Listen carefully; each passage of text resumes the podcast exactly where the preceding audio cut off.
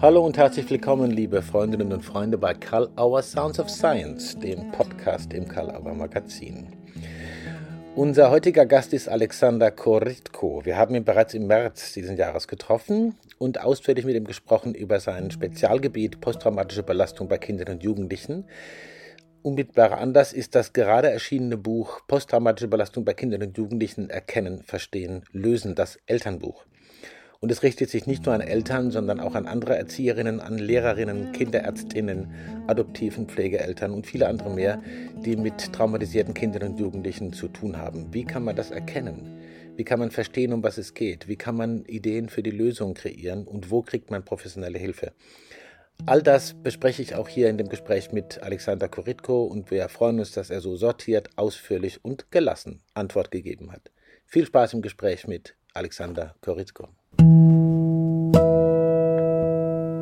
Hallo und willkommen, lieber Alexander Koritko bei Karl Auer Sounds of Science. Grüß dich. Ich grüße dich, Matthias. Guten Morgen. Wir haben da gerade schon festgestellt, wir sind jeweils äh, zu Hause fast. Also ich bin im Verlag, aber da bin ich ja auch fast zu Hause. Ja. Und ich freue mich, dass du dir Zeit nimmst, äh, mit Karl Auer Sounds of Science zu sprechen. Schön. Ja, gut. Okay. Äh, der Anlass ist, es gibt viele, viele Anlässe, mit dir Gespräche zu führen wir werden nur einiges von dem berühren können im Gespräch, aber dein äh, Ratgeber äh, Posttraumatische Belastung bei Kindern und Jugendlichen wird ja im März erscheinen. Und du hattest die Fachexpertise ja schon ausführlich in verschiedenen Publikationen und unlängst im Fachbuch in der Reihe Störungen systemisch behandeln zur Verfügung gestellt und auch anderes schon publiziert. Und äh, jetzt kommt es hier denen zugute, die, wie du schreibst, äh, sich um Kinder und Jugendliche sieben Tage in der Woche 24 Stunden lang kümmern. Gemeint sind ja in erster Linie Eltern, aber ich denke, da sind noch andere gemeint. An wen richtet sich das Buch? Ja, das sind zunächst Eltern gemeint, Pflegeeltern sind gemeint, mhm. vielleicht auch Adoptiveltern, aber gleichzeitig auch Erzieherinnen und Erzieher mhm. die mit Kindern tagtäglich zusammenleben mhm. und die vielleicht etwas über die posttraumatische Belastungsstörung oder über Trauma und Kinder wissen möchten. Darüber mhm. hinaus, das steckt nicht so ganz im Titel drin, mhm. aber wir haben diese Bücher oder dieses Buch direkt ja auch als ziemlich kurzes, kleines Büchlein konstruiert. Das ja. heißt, es ist, könnte auch interessant sein, könnte auch Menschen anlocken, die sagen, ach, mich interessiert das Thema, aber ich möchte nicht die ganz dicken Fachbücher lesen, die das irgendwie zu komplex finden, wenn sie so ein 300-Seiten-Buch dann in die Hand mhm. nehmen. Mhm. Das heißt, es könnten äh, Lehrerinnen und Lehrer sein, es könnten Kinderärzte, Kinderärztinnen sein, es könnten andere sein, die in irgendeiner Weise mit Kindern und Jugendlichen zu tun haben und die das Thema interessiert. Hm. Das steckt nicht so direkt im Titel drin als Elternbuch, aber mhm. vielleicht äh, lockt es auch der Umfang des Buches, ja. Ja, das ist ja gerade die Idee auch von diesen Ratgebern, äh, wirklich äh, herausragende Fachleute wie dich dazu zu bringen, das auch mal auf, äh, auf eine andere Weise darzustellen, die sich an direkt Betroffene oder wie du sagst, Interessierte richtet. Und auch an Leute, die äh, dann nicht so jeden Tag, aber vielleicht immer wieder auch mit äh, Kindern und Jugendlichen zu tun haben, äh, wo dieses Thema plötzlich eine Relevanz kriegt. Es steht ja im Untertitel Erkennen, Verstehen, Lösen. Ja? Und du hast vorhin auch schon äh, die Nuance gesagt, es heißt posttraumatische Belastung und dann spricht man ja manchmal auch von einer posttraumatischen Belastungsstörung und von psychischem Trauma. Äh, es scheint so zu sein, dass es da irgendwie einen Unterschied gibt. Ist das, äh, ob jetzt das eine Störung ist oder nicht? Wie sind die Nuancen da sozusagen zu verstehen? Kannst du das umschreiben? Ja, ähm, Trauma bedeutet ja zunächst mal Verletzung. Und wenn man dann sagt psychisches Trauma, dann ist es eben eine Verletzung der Seele. Und das könnten unterschiedliche Situationen sein. Aber gleichzeitig müssen wir daran denken, dass nicht jede Verletzung der Seele auch eine Störung nach sich zieht. Das heißt, es gibt Verletzungen der Seele, die vielleicht nach zwei, drei Monaten äh, abklingen beziehungsweise in eine Genesung oder Heilung hineinkommen. Mhm. Und der Begriff posttraumatische Belastungsstörung umschreibt ja letztendlich die chronische Störung. Mhm. Also wenn sich über viele Monate oder manchmal viele Jahre eine Störung entwickelt hat, die ist ja auch im DSM oder im ICD, in den Krankheitsverzeichnissen, dort niedergeschrieben. Das heißt, es gibt bestimmte Symptome, die dann zusammen dieses Bild posttraumatische Belastungsstörung ergeben. Mhm. Das ist im Grunde äh, der Unterschied und vielleicht nochmal, nicht jede Belastung ist ein Trauma, nicht jedes Trauma hat eine Störung zur Folge mhm. und manche Störungen, die über ein oder zwei Monate sich vorübergehend zeigen, können auch durch Therapie, durch Beratung oder manchmal auch sogar ohne Therapie und Beratung zu einer Heilung kommen. Das ist zunächst mal der Unterschied. Das, glaube ich, ist schon eine ganz wichtige äh, Geschichte, dass man sich sozusagen das sortiert. Äh, womit hat man es denn zu tun? Aber was, was beobachtet man? Also wenn, wenn Eltern und andere Erziehende und all die, die du vorhin äh, genannt hast als mögliche Interessierte an, äh, an diesen Darstellungen. Äh, worauf sollten die als erstes achten, wenn sie jetzt glauben, da ist irgend so ein Symptom, das erinnert mich, da habe ich mal was gehört, Trauma oder so. Ja. Worauf sollten die achten? Also das erste wäre vielleicht die Frage, hat jemand wirklich ein Trauma erlebt? Und ein Trauma definieren wir hier als existenzielle Bedrohungssituation. Oder ist es vielleicht eine Alltagsbelastung? So etwas kann natürlich auch vorkommen. Sagen wir mal, Eltern trennen sich, dann würden wir dazu nicht unbedingt Trauma sagen, mhm. sondern das wäre für das Kind sicherlich eine Alltagsbelastung. Mhm. Mhm. Das ist die erste Frage. Die zweite Frage ist, Symptome ruhig mal im Auge behalten und gucken, ist das vorübergehend oder ist es chronisch? ist da etwas wie äh, so etwas wie Einnässen oder so etwas wie zwanghaftes Verhalten, dass jemand immer wieder guckt, wie kann ich Sicherheit erlangen im Leben. Ist das vorübergehend oder entwickelt sich das als chronisches Symptom? Ist es ein paar Tage, ein paar Wochen hm. oder wird es wirklich Teil vom Verhaltensrepertoire? Hm. Und dann ist die dritte Frage, wenn ich ein bisschen unsicher bin und wenn ich etwas nachgelesen habe und immer noch denke, na ja, das könnte schon Auswirkung einer existenziellen Belastung sein, dann sollte man sich vielleicht an eine Beratungsstelle wenden mhm. oder an einen Kinder- und Jugendpsychiater, um mal einen Fachmann, eine Fachfrau dazu zu hören, sodass man im Gespräch ist miteinander. Manches mhm. entwickelt sich dann auch ganz anders, wenn man mit Fachleuten über etwas spricht. Mhm. Da sind wir ja sozusagen, um das nochmal nachzufragen, du hast es schon angedeutet, die äh, Trennschärfe für den Begriff Trauma. Also nicht überall gleich vom Trauma zu sprechen. Das scheint ja hier und da so ein bisschen inflationär gebraucht zu werden. Wie, worauf muss man besonders achten, wenn man die Trendschärfe davon, was nenne ich jetzt, äh, was gehört für mich zum Phänomenbereich Traumatisierung, ja. was eher nicht, äh, was, was braucht es dazu, um diese Trendschärfe wirklich zu erhalten? Ja. Also gucken wir erstmal, was sind so die Definitionen von Trauma im Vergleich zur Alltagsbelastung. Mhm. Mhm. Die Definition vom Trauma ist, dass eine existenzielle Bedrohung die entweder den Körper oder eine emotionale Bedrohung darstellt für ein Kind, die plötzlich und unerwartet kommt, beziehungsweise die sich sequenziell wiederholt. Mindestens das erste Mal ist es dann plötzlich und unerwartet. Mhm, mh. Dazu gehört, dass man weder sich dieser Belastung entziehen kann, also man kann nicht davor weglaufen mhm. und man kann auch nicht dagegen ankämpfen.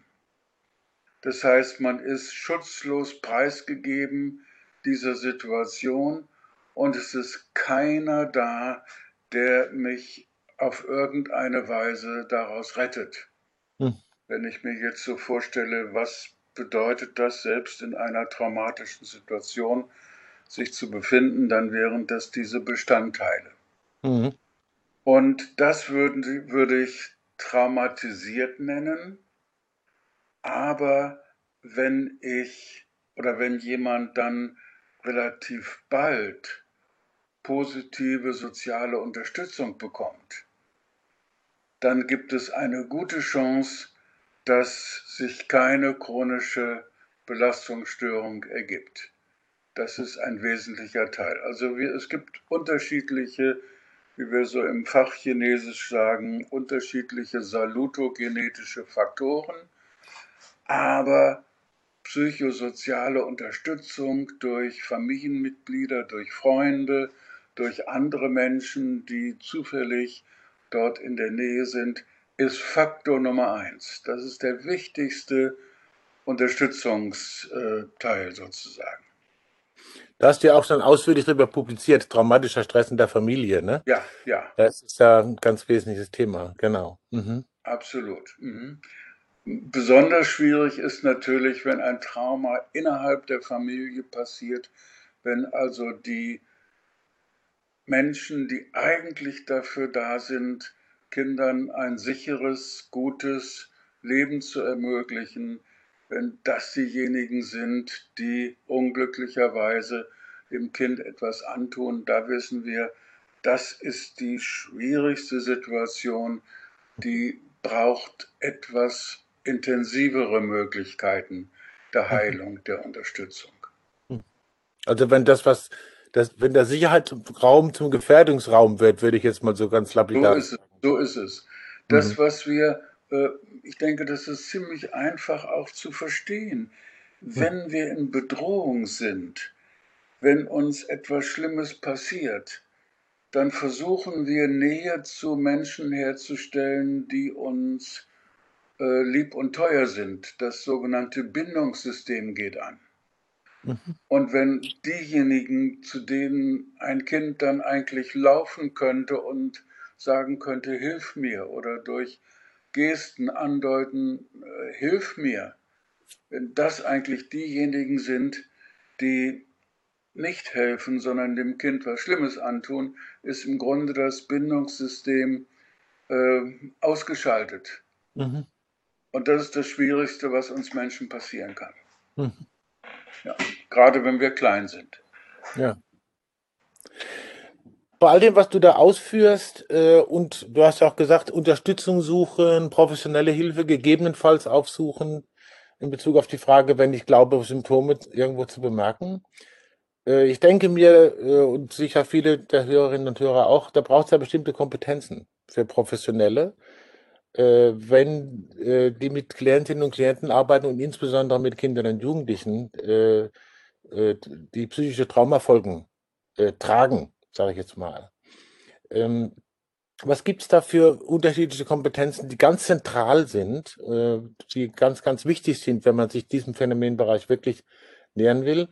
Und die zweite Frage wäre, ich packe sie gleich mit ein, gibt es da unterschiedliche äh, Kompetenzprofile für niedergelassene Therapeutinnen und Therapeuten, für Beratungsstellen, für Seelsorgerinnen vielleicht? Vielleicht ja. Viel, aber erst erstmal die äh, Kompetenzen, ja. Mhm. Mein Lieber, da sprichst du jetzt einen weiten Bereich an. Ja, ja. Äh, mhm. Unterschiedliche Kompetenzen. Also vielleicht die erste Kompetenz würde so etwas bedeuten wie Gelassenheit. Also Gelassenheit, direkt hingucken und nicht gleich äh, das Geschehen oder symptomatisches Verhalten im Hier und Jetzt interp interpretieren, hm. sondern gucken, könnte es eine Bedeutung haben, könnte dieses Verhalten einen Sinn haben, wenn wir auf das Dort und Damals gucken. Also wenn ein Kind mich anschreit, plötzlich und unerwartet, und ich habe mir nichts vorzuwerfen, dass ich also nicht irgendwas gemacht habe, um das Kind zu verärgern, mhm. dann könnte ich natürlich sagen, nun hör mal endlich auf, das äh, passt mir jetzt nicht, ich will nicht von dir angeschrien werden. Mhm. Dann würde ich das Anschreien im Hier und Jetzt interpretieren. Ich könnte aber auch überlegen, hat es vielleicht in der Geschichte dieses Kindes eine Situation oder vielleicht mehrere Situationen gegeben, in denen sich eine Mordswut angestaut hat, die damals nicht ausgedrückt werden konnte, weil das Kind zu klein war, weil das Gegenüber zu übermächtig war. Mhm. Und kommt diese Mordswut jetzt zufällig heraus. Mhm. Also springt die sozusagen aus der Vergangenheit in die Gegenwart. Und wenn ich das weiß, also wenn ich das wahrnehmen kann, dann brauche ich nicht im Hier und Jetzt mich mit dem Kind auseinandersetzen und äh, darauf drängen, dass es nun unbedingt aufhört zu schreien, mhm. sondern dann weiß ich, hier kommt aus der Vergangenheit etwas in den Vordergrund, was vielleicht mir gar nicht gilt. Mhm. Vielleicht habe ich nur irgendetwas an mir, was das Kind an die Vergangenheit erinnert. Also diese Gelassenheit würde mhm. ich erstmal als Kernkompetenz für alle nehmen, die mit mhm. Kindern und Jugendlichen zu tun haben. Mhm. Dann das Zweite, wer psychotherapeutisch oder beraterisch mit Kindern zu tun hat, sollte eher in die Richtung gehen, eben nicht nach dieser Vergangenheit zu fragen, nicht versuchen herauszukriegen, was war es denn damals. Manche Kinder können das gar nicht so sehr sagen, mhm. sondern eher zu gucken, wie kann ich in Ressourcen kommen, wie kann ich über Ressourcen, über Kraftquellen des Kindes sprechen. Mhm. Also, wie kann ich darüber sprechen, indem ich sage, sag mal, so wie du mich eben angeschrien hast. Das war ja ganz plötzlich und eigentlich habe ich, glaube ich, gar nichts Schlimmes gemacht. Kennst mhm. du das von dir? Dass mhm. mal so eine Mordswut rauskommt. Mhm. Und dann sagt der vielleicht, ja, das kenne ich. Lass uns mal überlegen, was du tun könntest, um diese Mordswut loszuwerden, ohne dass andere Menschen betroffen sind, ohne dass andere Menschen erschrocken sind. Mhm. Also sollen wir einen Knüppel suchen und du gehst da vorne zu dem Baum und haust dann dreimal mit dem Knüppel an den Baum. Oder sollen wir uns einen äh, Federballschläger besorgen und den legen wir unter dein Bett und wenn wieder diese Mordswut kommt, dann haust du mit dem Federballschläger auf das Bett drauf. Oder andere Möglichkeit, du könntest auch einen äh, Gang um Block machen oder mit dem Fahrrad um Block. Und jetzt kommt der wichtige Teil. Was glaubst du, was passt für dich am besten? Okay. Das heißt, ein Ziel wäre nicht nur alternative, äh, ressourcenorientierte Vorgehensweisen zu finden, mhm. sondern auch Selbstermächtigung, also Selbstwirksamkeit. Mhm. Ja. Das Kind sollte selbst aussuchen können, was am besten passt. Mhm. Und das Dritte, vielleicht hängt das schon mit dem Ersten zusammen, ähm, man sollte, wo immer man mit Kindern tätig ist, die ich nenne das so bizarre Verhaltensweise oder merkwürdige Verhaltensweisen, die eigentlich gar nicht jetzt in die Interaktion hineinpassen. Mhm. Äh, Kinder brauchen einen emotional sicheren Raum. Also sie müssen nicht nur Sicherheit haben vor weiterer Schläge oder vor weiterer Vernachlässigung oder was immer da ist, sondern sie müssen auch mit anderen zusammen in einem sicheren, emotional sicheren Raum leben. Und das bedeutet, so merkwürdig wie sich das anhört, die Welt muss wieder Voraussagbarkeit bekommen. Okay. Mhm. Also Rituale, gleiche Zeiten an jedem Tag, äh, feste, festgelegte Zeiten, wann stehen wir auf, wann essen wir Frühstück, wann gehst du zur Schule und so weiter, sodass die Welt wieder eine Voraussagbarkeit bekommt. Hm. Dass das Kind merkt, was die Erwachsenen sagen, das wird passieren und nicht jeden Tag passiert irgendeine Katastrophe. Hm. Hm. Nehmen wir mal ein anderes Beispiel. Ich hatte jetzt äh, Kinder, äh, an Kinder gedacht, die jetzt innerhalb der Familie Schwieriges erlebt haben. Aber es gibt ja auch viele Möglichkeiten, dass Kinder außerhalb der Familie schwierige Dinge erleben. Ja. Sie werden manchmal von Tieren gebissen, von Hunden gebissen. Sie werden manchmal überfallen von größeren, älteren Jugendlichen. Sie erleben manchmal Fahrradunfälle oder vielleicht sogar Unfälle, bei denen Autos beteiligt sind, wenn sie über die Straße gehen, angefahren werden oder so etwas. Mhm. Das sind ja existenzielle Bedrohungen und danach haben Kinder das Gefühl, die Welt ist nicht sicher.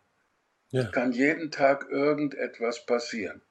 Mhm. Und wenn sie dann erleben, wie die Bezugspersonen, die Betreuungspersonen dafür sorgen, dass ja fast zwanghafte Rituale eingehalten werden. Zu bestimmten Uhrzeiten passiert immer wieder das Gleiche. Mhm. Gewinnen sie wieder an innerer Sicherheit. Mhm. Wenn die Welt voraussagbar ist, dann entsteht wieder eine innere Sicherheit. Mhm. Das wäre sozusagen der dritte Teil, den ich nicht nur denjenigen ans Herz legen möchte, die direkt mit Kindern zu tun haben, sondern auch diejenigen, die in irgendeiner Form beratend tätig sind, dass sie in der, im direkten Umfeld des Kindes dafür sorgen, dass so eine emotionale Sicherheit entsteht. Hm. Ja. Das ist praktisch auch eine Art von, vielen Dank, sehr schön ausführlich. Also äh, ich habe noch ein schönes Beispiel dazu, ja. wenn ich dir das erzählen darf. Ja, aber sehr gerne. Du erzählst es ja vor allem den Hörerinnen und Hörern. Toll, finde ich gut. ein, eine Mutter kommt zu mir mit ihrem vierjährigen Kind. Dieser Vierjährige ist von einem Kampfhund gebissen worden, weil die Mutter unglücklicherweise sich bereit erklärt hat, für eine Freundin diesen Kampfhund am Wochenende zu betreuen und sie hat, war ein wenig naiv, mhm. hat dann selbst enorm dafür gesorgt, dass das Kind wieder äh, aus diesen äh, Klauen und äh, aus den Zähnen dieses Kampfhundes herauskam. Mhm. Aber das Kind hatte Einschlafschwierigkeiten, hat tagsüber plötzlich geschrien und die Mutter war eigentlich genauso im Schock. Nach drei Monaten hatten die noch heftige Symptome. Mhm. Und ich habe dann mit ihr darüber gesprochen, wie sie dann so etwas wie eine ja, verbindliche Ritualisierung des Alltags einführen kann mit ihrem Kind. Und dann mhm. sagt sie, wissen Sie, Herr Koritko, wir sind nicht so eine Familie. Bei uns ist der Kühlschrank immer voll jeder sitzt an seinem äh, ja, Gerät, das Kind spielt mit irgendwas, ich sitze am Computer, mein Mann sitzt vor dem Fernseher und wann immer jemand Hunger hat, dann geht er an den Kühlschrank und isst was. Mhm. Und ich dachte, wie kann ich den, wie kann ich dieser Mutter jetzt äh, deutlich machen, was notwendig ist? Mhm.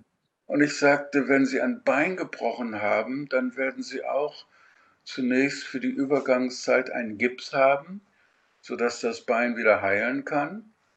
Und dann werden sie mit äh, Gehhilfen anfangen zu laufen. Also sie brauchen Unterstützung für diesen Gesundungsprozess. Mhm. Sie haben keine gebrochenen Beine, aber sie haben eine verletzte Seele. Sie und ihr Sohn auch. Und diese Rituale, das gemeinsame Essen zu bestimmten Zeitpunkten und Einhalten von äh, Zeiten ist so etwas wie ein Gips für die Seele. Das hat sie verstanden. Das mhm. hat sie verstanden. Sagt, ja, okay, dann machen wir das. Mhm. Ich habe noch einige andere Dinge getan. Äh, das, da fehlt jetzt die Zeit, das ausführlich zu schildern. Aber nach einigen Wochen kam sie wieder und sagte, Herr Koretko, das hat wirklich sehr geholfen und wir haben jetzt keine Symptome mehr. Hm. Aber ich habe gemerkt, wie diese gemeinsamen Mahlzeiten so viel Spaß machen. Ich wusste gar nicht, was mein Mann für äh, tolle Witze erzählen kann. Wir haben sehr viel länger beim Essen gesessen, als das Essen eigentlich äh, erforderlich machte. Herr hm. Dürfen wir das weiterhin machen? ja, und da wird deutlich, dass wir vielleicht in einer Zeit leben, in der all diese Regelmäßigkeiten und Rituale bei vielen Familien fehlen, ja. aber ein Trauma verlangt es eben dann in fast übertriebener Form. Ja. Für je kleiner das Kind ist, umso stärker. Okay, ich hoffe, dass diese Geschichte hier nicht, jetzt nicht allzu viel war, aber ich glaube, es hat ganz gut, hat ganz gut illustriert. Es hat es wirklich gut illustriert und vor allen Dingen auch in dem Sinne, äh, was kann nun für langfristige positive äh, Folgen kommen, wenn man sich da, äh, ich sage es mal in meinen Worten, sorry, intelligent drum kümmert. Ja, ja und ich ja. Äh, äh, klug und umsichtig drum kümmert. Spannend. Die Fachleute nennen das feinfühlig. Ja. Also, dass man Bedürfnisse von Kindern erkennt, dass man sie äh, auf angemessene Art und Weise befriedigt und dass man das auch gleich tut und dass man auf diese Weise zu einer sicheren Bindung, zu einer sicheren Beziehung kommt, wieder zu einer sicheren Beziehung kommt. Ja. Du hast jetzt eine wunderbare Brücke geschlagen zu einer Frage, die ich noch habe. Ich hätte noch zwei, drei andere, aber die verschieben wir aufs nächste Gespräch. Die sind auch schon halb mit äh, betreut, die Fragen. Du hast die wunderbare Dichterin Hilde Dobin zitiert, mit einem sehr schönen Satz als Motto. Federn lassen und dennoch schweben, das ist das Geheimnis des Lebens. Ja. Äh, das klingt mir eben danach, dass man eben nicht alles schönreden soll. Also heißt ja federn lassen, ja. Oder dass man nicht nur zaubern soll. Aber was soll man machen? Annehmen, reframen oder ist das doch verzaubern? Eigentlich ist die Geschichte ja eine Zaubergeschichte, die du erzählt hast. Äh, ja, es ist eine Zaubergeschichte, aber es heißt auch, dass wir bei tatsächlich erlebten Traumata nicht sofort und äh, ja ohne Umschweife sofort auf die Ressourcen kommen, mhm. nicht, nicht nur etwas schönreden. Mhm. Es gibt auch den Bereich posttraumatisches Wachstum, also Mhm. Welche positiven äh, Folgen können Traumata haben? Das ist sehr wichtig, wie ich eben äh, versucht habe deutlich zu machen.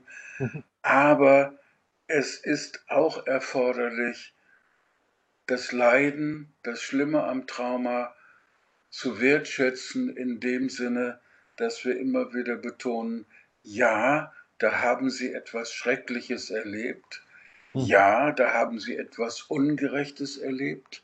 Mhm. Ja, da haben sie etwas erlebt, wo äh, sehr deutlich ist, dass sie darunter leiden. Mhm. Also wir wollen nicht in die Richtung positiver Psychologie gehen, mhm. dass wir überhaupt nicht mehr die Schwierigkeiten des Lebens sehen, sondern reframe, reframe, reframe. Mhm. Das ist sicherlich unter uns Systemikern ein wesentliches Handwerkszeug, mhm. aber wir sollten auf der anderen Seite eben auch diesen Teil federn lassen, mhm. auch sehen und auch betonen und sagen, ja, da ist ihnen etwas Schlimmes passiert. Mhm. Das ist, glaube ich, der Teil. Es gibt Systemiker, und ich zähle zu denen, die sagen, jede, jedes Ereignis oder jede Kommunikation hat eigentlich wie eine Medaille drei Seiten. es gibt die Vorderseite, es gibt die Rückseite, manchmal ist die Vorderseite eben das Schlimme und die Rückseite ist vielleicht die Ressource, wie das Schlimme äh, geheilt werden kann. Aber es gibt auch den Kontext, in dem das passiert und das ist der, ist der Rand der Medaille. Das ist mhm. der gesellschaftliche und soziale Kontext. Und da müssen wir eben auch als Traumaspezialisten und als Systemiker auch auf das Schwierige und auch auf das Problematische hinweisen, ohne gleich zu reframen. Das ist ein, sorry, ich gucke natürlich auch ein bisschen auf die Zeit, aber das ist ein Geschenk, dieses super Schlussbild mit der dreiseitigen Medaille. Ja, schön. Ähm, ich möchte auch dir trotzdem die Abschlussfrage stellen, die typische bei Sounds of Science. Gab es irgendwas in, der, in, dem, in dem Vorgefühl zu dem Gespräch oder beim Gespräch, äh, wo du dachtest, ach, das würde ich gerne auch noch thematisieren, aber das kam jetzt nicht äh, vor und dann hätten wir jetzt noch kurz Gelegenheit dazu. Ja, du hast mich ja darauf vorbereitet, dass es immer diese Abschlussfrage gibt.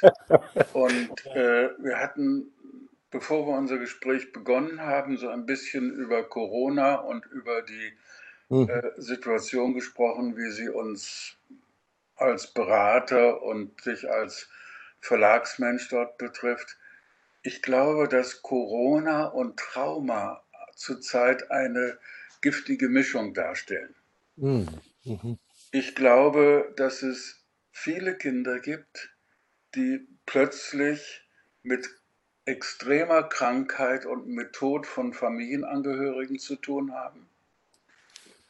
Ich glaube, dass es Kinder gibt, die Eltern haben, die in extrem Corona-gefährdeten Berufen arbeiten, zum Beispiel Ärzte, Krankenschwestern, und dass das, was Kinder über Corona hören und erleben und auch im Fernsehen sehen, dass das zu existenziellen Bedrohungen führt, obwohl sie selbst vielleicht noch nicht bedroht sind. Hm. Der Traumaforscher Bessel van der Kolk sagt, wir befinden uns in einer prätraumatischen Wolke. Wir oh. wissen nicht genau, wann es uns erreicht, aber es kann uns erreichen. Und davon merken die Kinder etwas. Die Ängste der Eltern springen auf die Kinder über. Es gibt Schlaflosigkeit.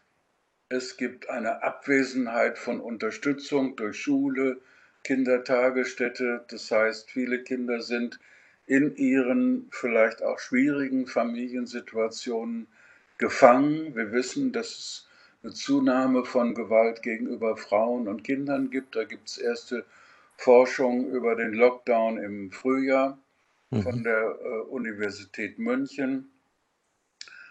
Und was machen Menschen, wenn sie erhöhte Angst haben? Sie versuchen die Angst zu verleugnen, sie versuchen so weitermachen wie bisher.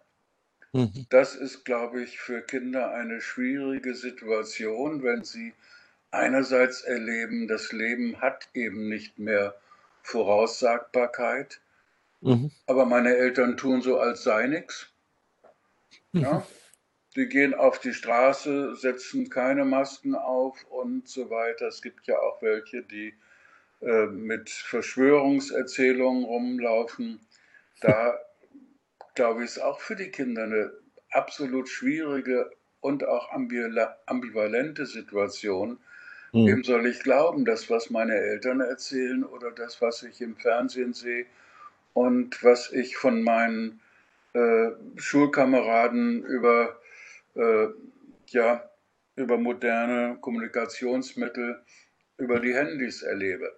Mhm. Also ich glaube, diese Corona-Situation und das Lockdown, wie wir es im Moment haben, da werden wir vielleicht in einigen Jahren nochmal neu drüber nachdenken, wenn wir merken, welche längerfristigen auch Traumasymptome hier bei Kindern und Jugendlichen entstehen. Das ist etwas, was mich zurzeit beschäftigt und wo ich dann auch ähm, internationale Veröffentlichungen mhm. äh, lese, sowohl aus Ostasien als auch aus Australien, aus England, aus den USA. Da gibt es ja eine Reihe von Veröffentlichungen. Viele beschäftigen sich mit dieser Frage. Also Corona und Trauma eine giftige Mischung, ein giftiger Cocktail. Mhm. Das beschäftigt mich zurzeit. Das ist sicher anstrengend, aber glaube ich auch unheimlich wichtig, äh, wenn, wenn das viele tun. Ich danke dir, dass du das jetzt noch ähm, in die Abschlussfrage sozusagen hineingepackt hast und das noch thematisiert hast. Okay. Ich freue mich sehr, dass du dir die Zeit genommen hast. Für mich war es ein Genuss, dich zu hören. Und ich freue mich über viele, die sich für deine Gedanken und das, was du in, äh, ins Buch gebracht hast, interessieren werden. Ich hoffe, wir treffen uns irgendwann noch wieder persönlich. ja, das hoffe ich auch bedanke mich bei dir für die klugen Fragen und für oh. das interessante Gespräch miteinander. Dankeschön. Tschüss, Matthias. Ciao, Alexander. Ja, schauen wir, was dieser Cocktail, den Alexander Korikor da anspricht, der Cocktail Corona und Trauma, uns noch bescheren wird. Auf jeden Fall finde ich sehr interessant diesen Hinweis, dass man auch gelassen sein kann im Angesicht von sehr schwierigen Herausforderungen. Danke nochmal an dieser Stelle an Alexander Koritko für seine Zeit und diese wirklich ausführlichen und guten Antworten. Und danke an Sie und an euch, dass ihr dabei seid und zugehört habt und hinterlasst natürlich bitte positive Bewertungen und Nachrichten immer da, wo ihr Karl Our Sounds of Science hört und verfolgt. Es gibt bei Karl Auer Sounds of Science auch natürlich die Mediathek sozusagen. Man kann weiter gucken in die Gespräche, die bislang geführt worden sind. Es gibt das Karl Auer Magazin mit wunderbaren, interessanten Beiträgen. Ganz neu die Reihe zu den Larnaca-Konferenzen, in denen es insbesondere um systemisches und an Systemtheorie orientiertes Denken geht in politischen Kontexten. Ausgesprochen spannend und hochkompetente Beitragende. Und möchte ich noch hinweisen auf den Kongress Reden reicht nicht. Der vierte Kongress Reden reicht nicht ist ausgeschrieben. Er wird im Oktober 2022 in Würzburg stattfinden. Man kann sich ab sofort zum attraktiven Frühbuchrabatt anmelden und zwar unter www.redenreichtnicht.de. Auf der Website ohne Bindestriche und auf der Website auch jetzt ohne Ausrufezeichen und Fragezeichen www.redenreichtnicht.de. Danke fürs Zuhören, seid wieder dabei, bleibt uns treu und eine gute Zeit und vor allen Dingen Gesundheit.